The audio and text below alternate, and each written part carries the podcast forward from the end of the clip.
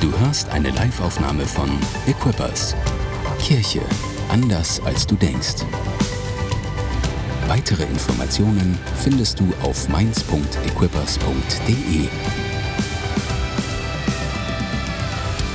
würde gerne predigen über den zweiten Teil und leider letzten Teil erstmal über die Predigtserie mit dem klingenden, schillernden Titel Who the F Cares. Und was das Wort F bedeuten könnte, das das, das musst du nie, niemandem weitererzählen, musst nicht laut aussagen, kannst du dir denken, vielleicht hast du es schon mal gehört, in dem einen oder anderen Zusammenhang. Und worum es geht, ähm, ist das Wort Apologetik. Es geht um die Verteidigung des Glaubens. Und vielleicht sagst du dir, oh, was ist denn das für ein Thema? Ähm, Verteidigung des Glaubens. Ach du meine Güte, genau. Who the F cares? ähm, es, es ist ein Thema, ähm, was, was was vielleicht in den letzten, ah, was eigentlich schon immer existiert hat, was schon immer etwas Relevantes war.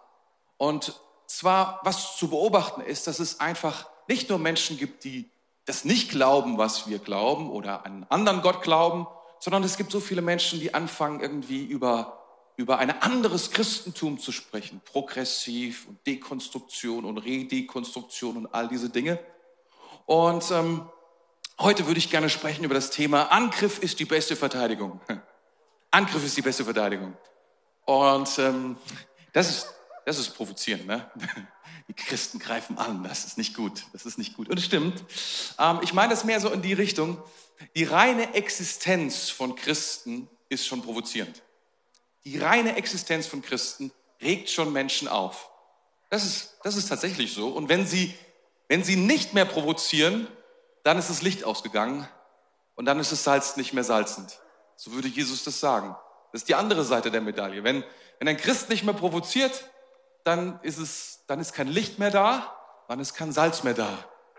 Und ähm, vielleicht überlegst du, überlegst du mal, dass es einfach dazugehört, die reine Tatsache, dass du Jesus folgst, das macht etwas mit den Menschen um dich herum. Das hinterlässt einen, die, die Bibel sagt, einen Wohlgeruch und die einen riechen das so und die anderen riechen das anders. Die riechen das irgendwie, oh, das ist überhaupt nicht gut, das ist, das ist verurteilend, das ist negativ, das will ich nicht und das ist eine Provokation, ehrlich gesagt. Und ich will dich einladen, provozierend zu sein und gar nicht jetzt im Sinne von aktiv provozierend. Ich hatte vor drei Wochen oder so über das Thema Sex gesprochen und in dem Gottesdienst. Und es kann sein, dass die, dass die die Sexualität von Christen eine Provokation ist für Menschen. Sie sagen, ich glaube, es baggert. Stehst du? Naja, wenn du das nicht tust, wenn du eine Geschlechtskrankheit hast, das ist eine Sache. Aber dass du es nicht tust, weil du irgendeinem Gott mehr glaubst, das kann nicht angehen. Da werden die Leute verrückt und sagen, oh, das, das muss, das kann gar nicht angehen. Ich möchte gerne sprechen über Verteidigung des Glaubens und ich habe sozusagen die, wie würde man sagen, den Goldstandard, die Goldstandard-Bibelvers rausgesucht, das, was du immer findest, wenn du irgendwie eine, eine, ja, eine Dogmatik öffnest unter dem Thema Apologetik, dann findest du diese Verse. Ganz genau, du findest 1. Petrus 3, Vers 15, aber ich dachte, ich fange ein bisschen früher an, höre ein bisschen später auf, dafür auch, um euch den gesamten Kontext zu geben. Manche haben es gemerkt, preis dem Herrn. Okay, hört gut zu. Neues Testament, Petrus hat es geschrieben, denn die Augen des Herrn sehen auf die, sehen auf die Gerechten und seine Ohren hören auf ihr Flehen. Das Angesicht des Herrn aber ist gegen die gerichtet, die Böses tun. Und wer will euch Schaden zufügen, wenn ihr Nachahmer des Guten seid? Doch wenn ihr auch leiden solltet um der Gerechtigkeit willen, glückselig seid ihr, ihr Thron, aber fürchtet nicht und lasst euch nicht beunruhigen, sondern heiligt vielmehr Gott, den Herrn, in euren Herzen Seid aber alle Zeit bereit zur Verantwortung gegenüber jedermann, der Rechenschaft fordert über die Hoffnung, die in euch ist, und zwar mit Sanftmut und Ehrerbietung und bewahrt ein gutes Gewissen, damit die, welche euren guten Wandel in Christus verlästern, zu Schanden werden, in dem, worin sie euch als Übeltäter verleumden mögen. Denn es ist besser, dass ihr für Gutes tun leidet, wenn das der Wille Gottes sein sollte, als für Böses tun. Eieiei. Das ist echt eine krasse Bibelstelle. Ich möchte mit euch durchgehen, so dass ihr mal einen Überblick bekommt, was, was Petrus hier schreibt. Und wie gesagt, die Mitte, das ist so, das ist sozusagen so der Vers, da komme ich dann am Ende hin und will da darüber predigen und einiges sagen, weil hier kommt dann dieses Wort auch Apologetik letztlich vor. Zunächst einmal Vers 12 bis 14. Und ja, ich habe es schon gesagt, es gibt Kräfte, die sich gegen Christen erheben. Es gibt Dinge, die sagen, oh, das ist alles nicht in Ordnung, das ist alles Unsinn und das ist noch vielleicht die geringste Kraft. Im damaligen, in der damaligen Zeit war es so, dass man Christen so sehr gehasst hat und so merkwürdig fand, dass man sie in die Arena gesteckt hat und sie den, den Löwen vorgeworfen hat, die sie dann aufgegessen haben. Oder, das war die Wahl von manchen Christen, wenn das nicht geschehen sollte, sollten sie sagen, nein, wir glauben nicht mehr an Jesus. Das war alles, was sie tun sollten. Und die meisten Christen waren nicht bereit, das zu tun, sondern sie haben gesagt, wir lassen uns lieber auffressen von Löwen, statt Jesus in unserem Leben zu leugnen. Und das ist krass, das ist eine Provokation, oder? Kann man nicht anders sagen. Und was sie dann getan haben, die Römer damals, das haben sie nicht gewusst, sie haben krasses Marketing gemacht. Weil die Leute haben das gehört, haben das gesehen und haben das, das ganze Problem nicht mehr unter Kontrolle bekommen. Weil wenn Leute bereit sind, lieber zu sterben, als ihrem Glauben abzuschwören, oh, das ist ein Statement. Und so lesen wir hier und ähm, von Gerechten und Gott liebt diese Art von Christen, möchte ich sagen. Gott liebt diese Art von Christen. Diese Art von Christen, die Gerechte sind, die Menschen sind, die so leben, wie Gott es mag, wie Gott es bevorzugt. Und er sagt, und das ist eine Ermutigung für dich, ich will ja gar nicht viel drüber sprechen, er achtet auf sie, er guckt auf diese Leute, er guckt, was sie tun. Und zwar lesen wir hier, er sieht sie und er hört sie. Er sieht sie und er hört sie. Das beste Mittel, um Gottes Aufmerksamkeit zu bekommen für dein Leben ist, dass du Aufmerksamkeit seinem Wort schenkst und sagst, ich will gerne tun, was Gott gefällt. Gott liebt es. Gott findet das so großartig, dass er sagt, ich höre dich und ich sehe dich. Ich höre dich und ich sehe dich, achte auf dich. Und im Gegenteil, für die, die es nicht so Gutes tun, sagt er, hm, den trete ich eher entgegen. Das finde ich nicht so toll. Gut. Ähm, deswegen, das, was er sagt, ist, egal was passiert, egal wie die Opposition auch sein mag, wie schwer es auch werden, werden mag, bleibt bei einem Jesusmäßigen Leben. Das heißt ohne Gewalt. Das heißt, wenn ich sage, Gegenangriff ist die beste Verteidigung oder Angriff ist die beste Verteidigung, dann meine ich nicht, dass irgendetwas das mit körperlicher Gewalt zu tun hat. Ganz und gar nicht. Sondern Leiden für die Gerechtigkeit ist bei Gott eine mögliche Option. Ja, das ist einfach so. Wenn du, wenn du zu Jesus gehörst, kann es sein, dass Dinge nicht immer positiv ausgelegt werden. Und das ist schwer für uns zu verstehen, weil wir kommen aus einer Zeit, in der viele gesagt haben, ich weiß gar nicht, ob das wirklich stimmt, aber viele haben das gesagt oder wir hatten den Eindruck oder es gab diese Erzählung, wie man heutzutage sagt, ist Narrativ, ähm, dass wir aus einem christlichen, christlichen Land herauskommen und jetzt ändert sich alles und es ist alles irgendwie ganz schwierig für Christen und so weiter. Und so, und ich will dir Folgendes sagen, das ist überhaupt gar nicht Standard, dass alle an Jesus glauben und dass 50 Prozent aller Leute einen Glauben haben an Gott. Ganz und gar nicht. Das ist gar nicht in der Bibel so, dass die Bibel überrascht ist und sagt, oh, was ist denn hier los? Eigentlich sollten doch alle gläubig sein. Meine Güte, was ist hier los? Sondern die Bibel geht ganz selbstverständlich davon aus, dass wenn wir an Jesus glauben, dass es Leute gibt, die das uncool finden und dass wir dann bereit sind, uns nicht zu wehren in einer Art und Weise, um den anderen zu schaden, sondern auf eine Art und Weise, um den anderen sogar noch zu segnen. Das ist eine Katastrophe, oder? Sag mal, dann macht man es so gut, dass ich hier bin. Es ist so gut, dass ich hier bin, um dich aufzubauen. Wisst ihr, massive Opposition ist möglich. Tatsächlich ist möglich. Aber wisst ihr, was die Bibel hier sagt an dieser Stelle? Es ist, deswegen sollen wir uns nicht fürchten und deswegen sollten wir keine Sorge in uns haben. Wie viele Christen zu dieser Zeit, in diesen Tagen kenne ich, die Sorgen haben, die emotional belastet sind, nur weil ein paar Dinge nicht mehr so gut laufen wie sonst. Ich möchte dir sagen, hab keine Furcht, hab keine Sorge. Es ist alles in Ordnung, es hat sich nichts verändert. Sein Wort ist immer noch sein Wort. Gott ist immer noch Gott. Er hat immer noch Kraft. Wir laufen immer noch in seinen Verheißungen. Die Welt ist immer noch genauso crazy wie vor 2000 Jahren. Es hat sich nichts geändert. Amen. Das ist doch erstmal ermutigend, oder? Okay, jetzt kommen wir zu Vers 15. Ich fange mal mit 15 an Und dann gehe ich mal schnell auf 16 und 17 und dann komme ich wieder zurück zu 15. Weil 15 geht's, okay? Das ist der Plan. Bin gespannt, ob wir da hinkommen. Das hört sich eigentlich easy an, ne? Und Vers 15, es ist, ist genau dieser Punkt. Das ist dieser, seid vielmehr bereit zur Verantwortung, steht dort. Seid bereit zur Verantwortung. Das ist, was hier steht. Und da ist dieses griechische Apologia. Apologia, davon kommt dieses Wort Apologetik oder Verteidigung des Glaubens. Das ist dann die Übersetzung. Also seid vielmehr bereit. Was bedeutet Apologia? Es das heißt eine Rede zur Verteidigung. Also zu, zu, zu sprechen davon, was eigentlich für den Glauben spricht, wenn jemand den Glauben angreift, okay? Und das ist die Idee. Dein Glaube wird in Frage gestellt, dein Glaube wird angegriffen und deine Reaktion ist, was hier steht, ist, nimm Verantwortung und verteidige, was du glaubst. Das dürfen wir tun und dürfen sagen, hey, das Argument, und wir sollen ja dabei fröhlich bleiben und positiv, ist ein gutes Argument, aber und dann können wir anfangen, darüber zu sprechen, wie wir die Sache sehen. Dazu werden wir sogar ermutigt, aufgerufen. Aufgerufen, das zu tun. Das ist ziemlich cool, oder? Und dann wie?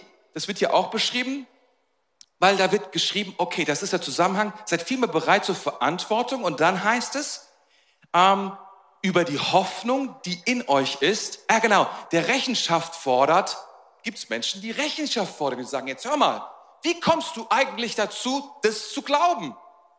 Wie kommst du überhaupt dazu, dass du das, was, was du hier behauptest, wieso du das lebst? Das ist unerhört. Das macht mich sowas von wütend. Das sagen die Leute nicht, aber so ähnlich. Es provoziert sie. Und dann sagt die Bibel, wir sollen bereit sein dazu. Wir sollen dann sagen, okay, pass mal auf. Das hat folgende Gründe. Und dann fangen wir an, und das beinhaltet dieses Wort, weil Rechenschaft ist das Wort von Logos, Logon. Und das ist auch eine Übersetzung ist Rechenschaft oder Vernunft. Das bedeutet, wir fangen an, in einer logischen Art und Weise, also nachvollziehbar, versuchen nachzuvollziehen, dass die Leute sagen können, ah, okay, ich bin zwar nicht deiner Meinung, aber jetzt verstehe ich. Weil das macht überhaupt keinen Sinn. Weil es gibt Dinge im christlichen Glauben, hm, die sind schon krass, oder? Die sind schon herausfordernd. Und das ist, was hier die Bibel sagt. Ich möchte Folgendes sagen. Und ich möchte auch da reinsprechen, um auch den richtigen, wie soll ich sagen, die richtige, ha, den richtigen Ton zu treffen. Weil nicht immer ist es ähm, eine gute Idee, auf diese Rechenschaft oder auf diese Forderung nach Rechenschaft einzugehen. Dazu brauchen wir Weisheit. Oh, ich kann mich erinnern, als wir angefangen haben, an Jesus zu glauben, so in der ersten Zeit, mit wie vielen Leuten wir diskutiert haben darüber, weil die Leute haben Widerspruch gegeben. Da waren wir noch in der Oberstufe. Teilweise war ich noch so in der Realschule gewesen und ich habe mit den Leuten gesprochen und habe argumentiert und dies und jenes. Ich will nicht sagen, dass es immer erfolglos war, aber naja, ich sag mal so, der Erfolg war jetzt nicht so, dass sich Massen irgendwie zu Jesus bekehrt haben deswegen. Aber ich habe schon davon gehört, dass es auch anders gewesen ist. Vielleicht waren die Leute besser im Rechenschaft geben. Ich weiß nicht genau. Ähm, aber es ist durchaus eine Option, dass Menschen sagen, okay, wenn sie offen in so ein Gespräch, in so einen Dialog reingehen, sagen, oh, das habe ich nicht gewusst. Das, was du sagst, das fängt etwas an, in mir zu arbeiten. Und was ich dachte, was christlicher Glaube wäre, ist nicht der christliche Glaube. Hm, und wisst ihr, dieser, dieser Gedanke ist schon der Beginn der Buße. Weil Buße heißt Metanoia, umdenken. Das ist krass, was genau dieser Prozess, ah, ich dachte, das wäre das. Weil die Leute haben, die meisten haben von Jesus schon gehört, wisst ihr? Die meisten haben schon von Christen gehört. Aber sie haben eine Meinung. Und ihre Meinung ist häufig anders als das, was es wirklich ist. Und es ist unsere Verantwortung, da die Wahrheit oder das, was wir erfahren haben, dagegen zu halten. Ist das in Ordnung? Nachvollziehbar? Hier ist, kommt jetzt die Weisheit rein. Nicht immer geht es darum. Manchmal geht es, manchen Leuten, manche Leute sind so provoziert. Die wollen gar nicht, die wollen gar nicht wissen, was du sagst. Sie wollen einfach nur rechtfertigen, was sie selber glauben. Und deswegen antworten sie nicht dir oder sie, sie, wie soll ich sagen, es geht gar nicht darum, dass du etwas entgegnest, sondern es geht einfach nur darum, dass sie sich selbst sozusagen oder das, was sie glauben, ins richtige Licht reinrücken, für sich selber quasi und für die anderen. Und ähm, wenn das passiert, dann ist es schwierig, da irgendwie ähm, auf, auf eine rechte Art und Weise zu, zu, zu sprechen, zu diskutieren, zu argumentieren. Ich habe da mal ein Beispiel mitgebracht und ähm, aus der Studentenzeitung ähm, habe ich das. Ähm, und das, da ist ein Artikel drin gewesen, der hieß zehn Gründe, ähm, endlich den Glauben abzulegen. Da kannst du schon mal einen, genau, da war dann dieses, dieser Comic da, da drüber, könnt ihr dann selber mal durchlesen. Also er, er, da geht es um Katholizismus logischerweise, weil das ist der Papst Benedikt so und ne, es geht um so um die Krise und es geht letztlich, ja, ist, es so ein Bashing, Jesus ist cool und hat eigentlich die richtige Meinung, aber die Kirche hat's verrockt, ist eigentlich so die Idee und so die Idee ist, die Kirche würde heute Jesus kreuzigen. Das ist so die Idee. Ne? Also merkt er, okay, ah, da ist jemand, sagen wir mal, sehr, sehr kritisch. Sehr, sehr kritisch. Und ich habe mir überlegt, dass ich euch das mal so vorlese, einfach damit ihr mal eine Idee bekommt, weil ähm, vielleicht nicht alles, wir haben ja, ich will euch auch nicht so viel Negatives zumuten, aber ich euch ein bisschen vor, ist ein kurzer Artikel und das, das Interessante ist, dass es, es ist eine Schmähschrift, würde ich sagen. Es, ist eine Schmäh, es geht nicht darum, wirklich ein Argument zu bringen und zu erlauben, dass jemand antwortet, sondern eigentlich geht es nur darum, etwas ins Lächerliche zu ziehen. Und das ist schwierig. Da gibt es eine Bewegung, die am Start ist, die versucht, wie soll ich sagen, die versucht, es geht nicht darum, dass du was sagst, sondern es geht darum, dass du, bevor du etwas sagst, schon gar nicht mehr gehört werden kannst, weil du so lächerlich bist. Darum geht's. Und das, das ist eine schwierige Situation. Ich möchte euch darauf einfach aufmerksam machen, dass es da ist. Und wahrscheinlich hast du das schon gespürt, dass es da ist. Das Gute ist, dass sich selbst in der schlechtesten Schmähschrift immer noch Argumente verbinden, verbirgen könnten, worauf wir antworten könnten. Mit einem guten Herzen.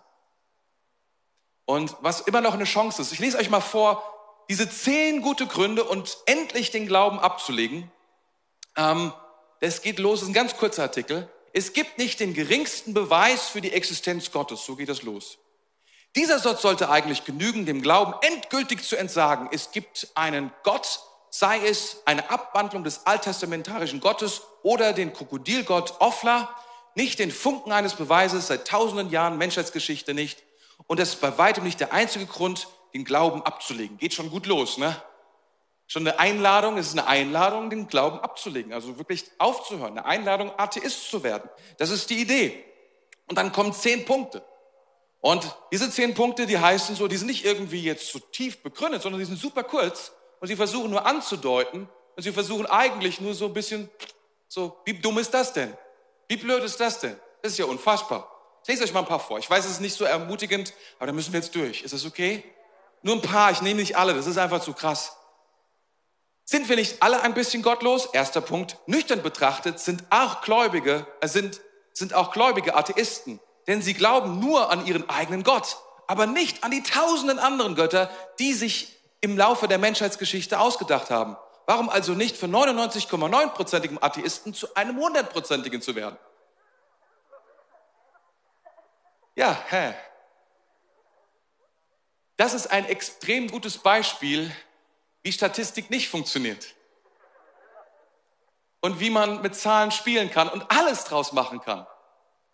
Man besetzt einfach alle Götter gleich und gibt ihnen irgendeinen Prozentpunkt und sagt dann, naja, weil du nicht an die anderen glaubst, bist du auch ein Atheist zu 99,9 Prozent.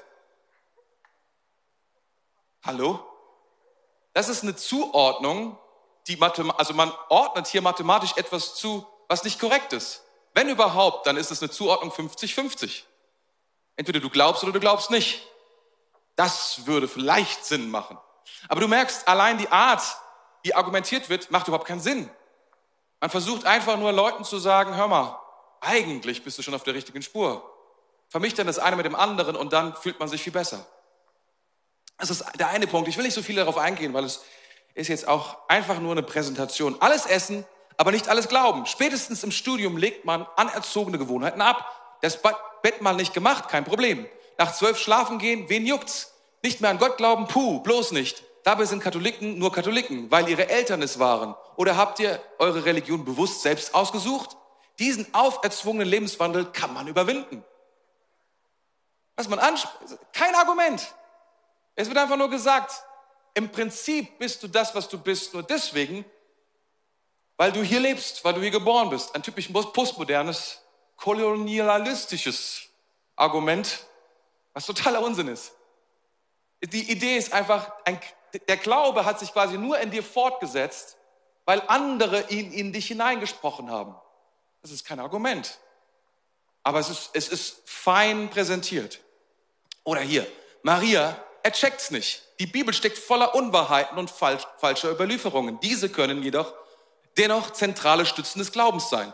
So heißt Alma auf Hebräisch die Sprache, in der die Bibel verfasst wurde, junge Frau. In der griechischen Übersetzung wurde es dann zu Parthenos, was Jungfrau bedeutet. Und schon war Jesu Mutter bei ihrer Geburt Jungfrau. Ein bis heute zentrales Wunder im christlichen Glauben. Stimmt einfach nicht. Das Neue Testament wurde nie in Hebräisch geschrieben. Es gibt kein hebräisches Neues Testament. Es gibt nur ein griechisches Neues Testament. Und obwohl Matthäus möglicherweise an Hebräer geschrieben hat, gibt es kein hebräisches Dokument von dem Matthäusevangelium. Ende. Das ist einfach konstruiert. Da hat man was unterstellt. Da hat man einfach mal das, verstehst du? Und ich, ich zeige euch das nur, damit ihr merkt, wow, das ist krass. Und es wird immer eine Ebene unten drunter angesprochen, auf der eine Argumentation sich befindet, durchaus, aber durch die extreme Verkürzung wird daraus ein, ein lächerlich machen, ein klein machen. Ich habe mich gefragt, warum das Argument hier überhaupt steht. Weil so zentral ist diese dieses Dogma gar nicht. Aber es ist eben unserer Zeit, Jungfrau, weißt du? Man spielt damit, es ist ein bisschen Sex drin. Sex ist immer gut. Und dann zu sagen, hey, aber lass uns doch mal das richtig anschauen und schon, alle, ja, stimmt, ja, das macht ja keinen Sinn. Äh, siehst du, die sind ja so blöd. Meine Güte. Oder, mein unsichtbarer Freund. Wir machen noch zwei, okay? Mein unsichtbarer Freund. Ein beliebtes Argument von Gläubigen ist, Gott könne ja nicht widerlegt werden. Gott kann tatsächlich nicht widerlegt werden, bewiesen kann er werden, kann er aber ebenso wenig. Betrachtet man andere Pseudo-Entitäten wie Zahnfee, Weihnachtsmann oder das fliegende Spaghetti-Monster, alle auf dem gleichen Grad der anzunehmenden Existenz, kommt einem das Argument, dass etwas existiert, nur weil man es nicht beweisen kann, dass es noch nicht, dass es nicht existiert, doch gleich viel dümmer vor, oder? Auch hier, eine, es ist eine Zumessung von Gleichwertigkeit, die nebeneinander gestellt wird. Und das Argument wird rein logisch argumentiert, aber eben nur aus der Zuordnung heraus. Man könnte noch viel darüber sagen, aber worum es geht, ist einfach zu sagen, wenn du an Gott glaubst, glaubst du auch an den Weihnachtsmann. Wenn du an Gott glaubst, glaubst du auch an die Zahnfee. Wenn du an Gott glaubst, glaubst du auch an das berühmte Spaghetti-Monster. Niemand kann beweisen, dass es nicht gibt. Das ist eine Zuordnung. Und so versucht man zu sagen, okay, wenn du das sagst, bist du einfach super, super dumm.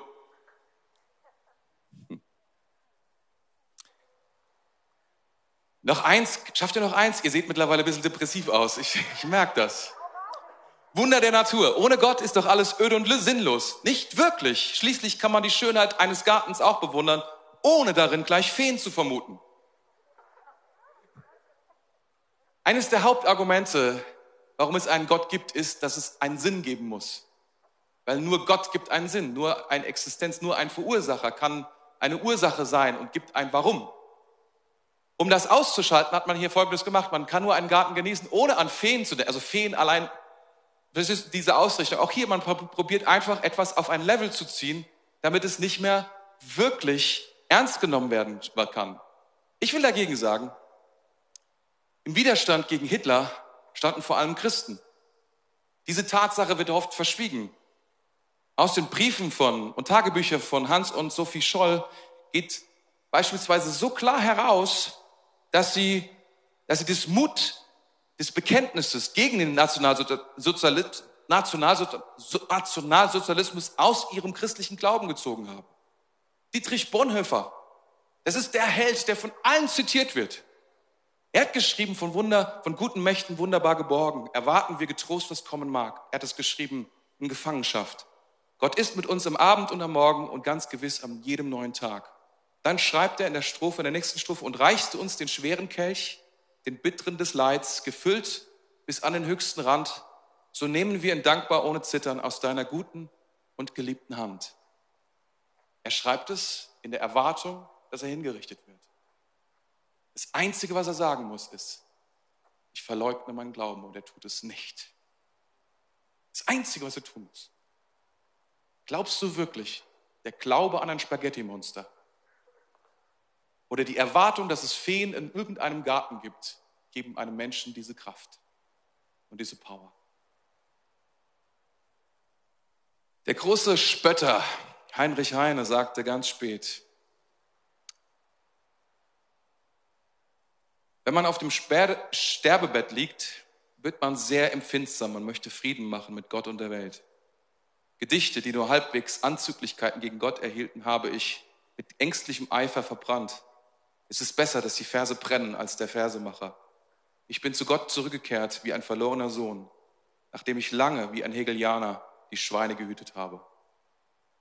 Auf dem Sterbebett soll er gesagt haben, Gott wird mir verzeihen. Das ist sein Beruf. Also wenn du geschrieben hast, was er geschrieben hat, ist die Frage, ob du am Ende einfach mal mit einem Satz alles wegwischen würdest, wenn du nicht glaubst, dass da mehr ist. Ich erspare euch die letzten fünf weil die Stimmung ist nicht gerade mega. Ich will nur weiterführen in Vers 15, dann heißt es dann, dass wir das alles tun sollen, also diese Verteidigung, diese Rechtfertigung, sollen wir mit Sanftmut und mit Ehrerbietung bringen. Also obwohl jemand so drauf ist, obwohl jemand, werden wir nicht, werden wir nicht auf diesen Level gehen. Wir werden nicht anfangen zu spotten. Wir werden nicht anfangen, den Respekt zu verlieren. Wir werden nicht Menschen entehren sondern unsere Antwort wird dennoch im Glauben bleiben. Sachlich, aber im Glauben. Respekt und Achtung bleibt. Unsere Dogmatik wird dadurch umso glaubwürdiger, indem wir die Ethik, die wir leben, hinzufügen. Wir tun, was wir sagen. Okay? Das ist, was Paulus hier sagt. Das ist es, um was es geht und was dann in Vers 16 und 17 fortgeführt wird. Es geht nicht um eine Theorie, der christliche Glaube ist nicht eine Theorie, die wir verteidigen, sondern es ist eine Beziehung zu Jesus Christus. Ich verteidige nicht irgendwelche Dogmen alleine, sondern es geht um so viel mehr. Es geht darum, dass ich bei Gott gefunden wurde und er mich kennt und angenommen hat. Es geht um so viel mehr, um so etwas ganz anderes. Eigentlich kann man die Argumentation schon fast gar nicht führen, ohne dass man eben sagt, es mag sein, was auch immer du sagst, aber eins weiß ich, erlebt. Weil ich kenne ihn. Ich habe gebetet und er hat mein Gebet gehört. Und ich weiß, dass er ist. Weil ich kann mich zu ihm wenden und er wendet mich mir zu. Die anderen werden vielleicht noch mehr spotten in diesem Augenblick, aber es gehört dazu. Du kannst es nicht komplett theoretisieren und sagen, all das, was wir glauben, ist auf einer rein theoretischen Ebene zu sehen und zu verstehen, sondern es gehört in diesen Kontext des Glaubens. Heute Morgen, das ist schon so viel, was ich gesprochen habe über diese Dinge. Das will ich eigentlich gar nicht tun. Aber das sind so rationale Gründe. Das sind so oft, da geht es um, um, um das Verteidigen des Logon, geht es um rationale, nachvollziehbare Dinge. Und das ist gut, das zu tun. Es ist gut für, wir lieben das, weil wir, wir wollen gerne von dieser Lächerlichkeit hin zu einer Nachvollziehbarkeit. Es hilft uns ja. Wir wollen nicht, dass die anderen Leute sagen, wir sind blöd. Wir wollen nicht mit dem Spaghetti-Monster in einem Bett liegen. Wir wollen nicht diese Dinge irgendwie, dass wir, dass wir sagen, irgendwie die, die, die Gründe des Lebens, die kann man auch erfinden, wenn man die Schönheit in einem Garten erlebt. Die Frage ist, woher kommt diese Schönheit? Ich habe noch nie etwas gesehen, was schön ist, was nicht von irgendjemandem gemacht worden ist, der sich viel, viel Mühe gegeben hat, um es schön zu machen. Jedes Design hat einen Designer. Jeder. Jedes Design, was du findest. Aber wisst ihr, was mich heute Morgen interessiert ist? Die rationalen Gründe sind gut und sie sind powerful, aber du kannst mit diesen rationalen Gründen nicht leben, nicht überleben. Es baut nicht deinen Glauben. Umso mehr rationale Gründe du hast, umso mehr hast du Beziehung zu Jesus. Das ist nicht, wie es funktioniert. Dennoch, die rationalen Gründe sind dafür da, und so schreibt es die Schrift, um widersprechen zu können, um argumentieren zu können, um Dinge darstellen zu können. Dafür sind sie da. Sie sind auch da. Sie sind so eine Art, wie soll ich sagen, eine Art Tank. Fuel, würde man sagen in Englisch. Fuel. Sie sind ein Tank. Und zwar für was? Für den Heiligen Geist. Weil der Heilige Geist, der in jedem Christen lebt, der uns lebendig macht, der den Geist lebendig macht. Unsere Beziehung zu Gott besteht nicht darin, dass wir etwas in unserem Verstand abnicken, indem wir Listen durchgehen und sagen, das ist richtig, so ist es, so ist es, so ist es, sondern dadurch, dass der Heilige Geist unseren Geist lebendig gemacht hat, der tot war, mit dem wir jetzt zu Gott kommen können. Das ist es, um was es geht. Und deswegen schreibt Petrus, nicht Paulus, Petrus hier Folgendes. Er schreibt, man überliest es so ein bisschen, sondern heiligt vielmehr Gott, den Herrn, in euren Herzen. Was sollen wir tun? Wir sollen Gott heiligen. Wir sollen ihn heiligen. Und das, der, der, der Ort dieser Heiligung ist nicht unser Verstand, er ist unser Herz. Weil geglaubt wird in unseren Herzen. Okay? Geglaubt wird in unseren Herzen. Und Heiligen ist das Gegenteil von Gemeinmachen. Heiligen ist das Gegenteil von gewöhnlich oder Alltag. Es ist zu sagen, ich mache etwas besonders. Ich mache etwas außergewöhnlich. Ich sage, es gibt einen besonderen Ort, es gibt einen extra Platz, es gibt eine spezielle Zeit, es gibt eine exklusive Aufmerksamkeit. Es gibt ein Nummer eins in meinem Leben, was ich zuerst anschaue. Ich komme zum, am Sonntag zuerst in die Kirche. Ich gebe dem Herrn meinen ersten Teil von meinem Gehalt, den ich Zehnten nenne. Ich gebe ihm einen besonderen Platz. Das bedeutet es, etwas zu heiligen es herauszunehmen aus dem Gewöhnlichen, was nicht schlimm ist, aber ich stelle es hervor und sage, schau, es ist mir so wichtig. Viele Christen sagen, ich will mit Gott so in meinem Alltag leben. Das ist okay. Aber im Alltag müssen wir ihm einen besonderen Platz geben. Das ist, was Gott will. Ich glaube, dass der Angriff jener, die Rechenschaft einfordern, vor allen Dingen auf vier Ebenen geschieht. Und wir haben acht Minuten. Zwei Minuten für jede Ebene. Ich nenne sie.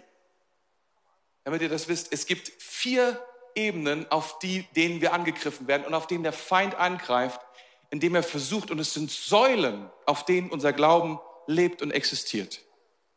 Die erste Säule ist rein die Existenz Gottes. Die Frage, gibt es Gott? Das cleverste, was du tun kannst, wenn du nichts mit Gott zu tun haben willst und dein Leben rechtfertigen willst, und zwar so, dass du sagst, mir ist alles erlaubt, indem du Gott aus deinem Leben entfernst. Denn wenn es keinen Gott gibt, gibt es keine objektives richtig und falsch. Es gibt keine Gerechtigkeit. Denn das, was du tust, kann genauso gerecht sein wie das, was ich tue. Die Werte, die du hast, können genauso richtig sein wie die Werte, die ich habe. Es macht keinen Unterschied. Wenn es aber einen Gott gibt, dann gibt es ein richtig und es gibt ein falsch. Und zwar für jede von uns. Und zwar für alle von uns. Und es gibt etwas, nach dem sich etwas richtet. Und wenn du aber schon anfängst, an dieser Ebene zu sparen und sagen, gibt es überhaupt Gott? Dann kannst du schon entfernen, dass Leute überhaupt sich die Mühe machen müssen, um einen Gott dieser vielen Götter zu finden. Der zweite, die zweite Säule ist die Bibel.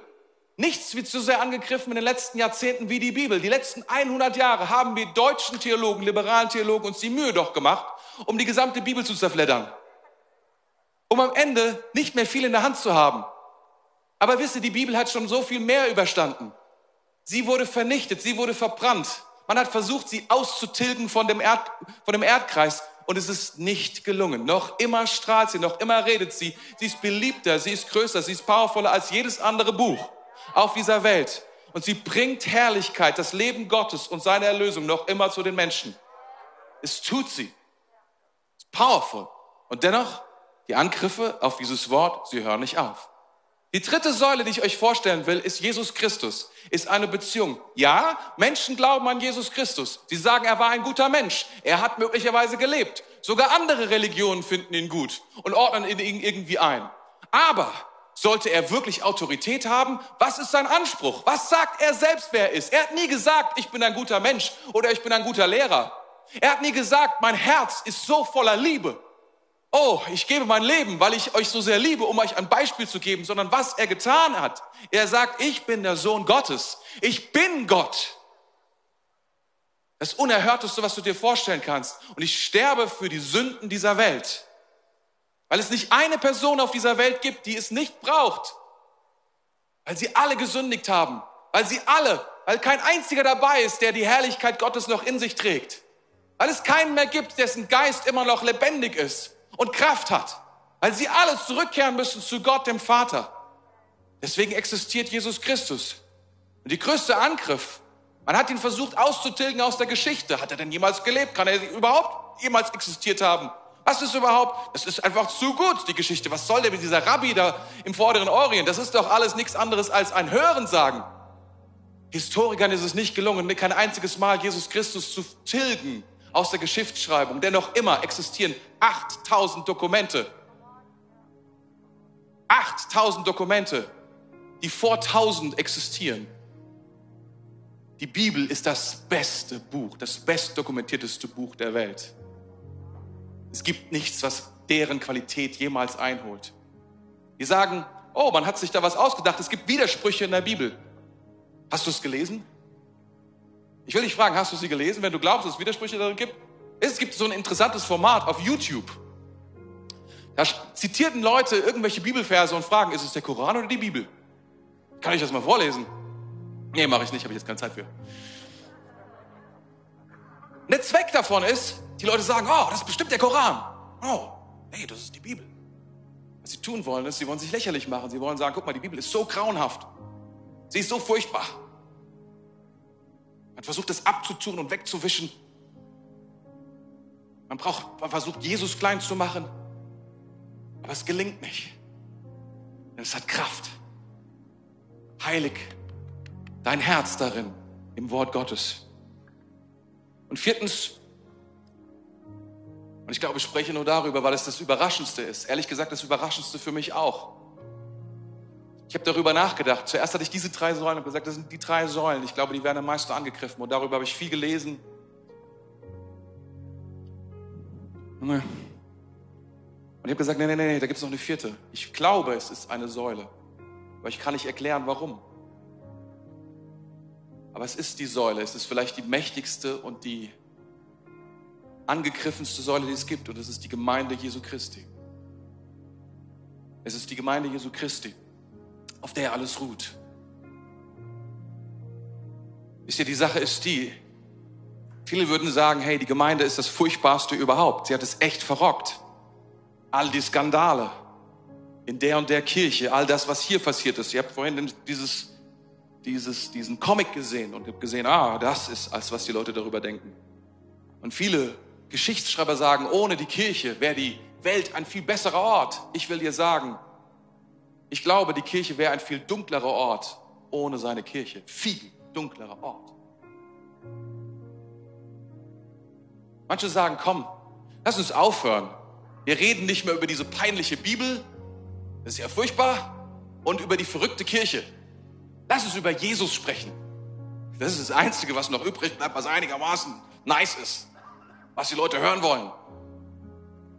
Ich will dir sagen, unterschätze nicht, was Gott durch seine Kirche tut.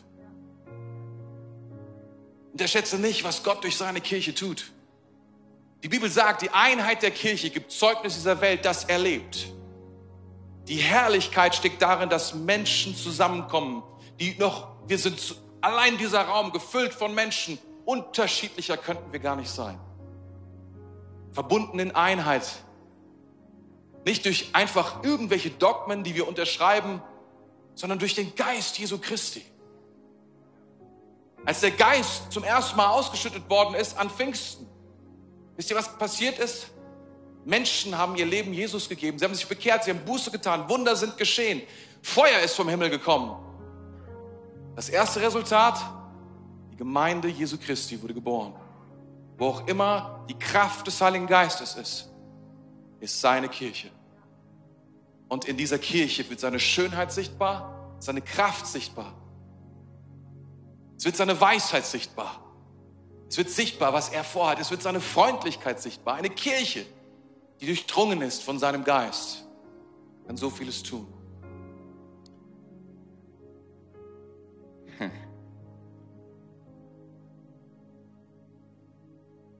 Die Kirche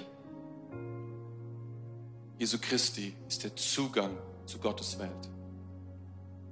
Es gibt eine merkwürdige Geschichte im Alten Testament von Jakob. Der ist auf der Reise, ist auf der Flucht. Und er übernachtet an einem Ort, der ganz anders heißt. Ich weiß jetzt gerade nicht wie. Ich weiß nur, wie er danach hieß. Und er träumt von einer Leiter in den Himmel, von Engeln, die hoch und runter steigen.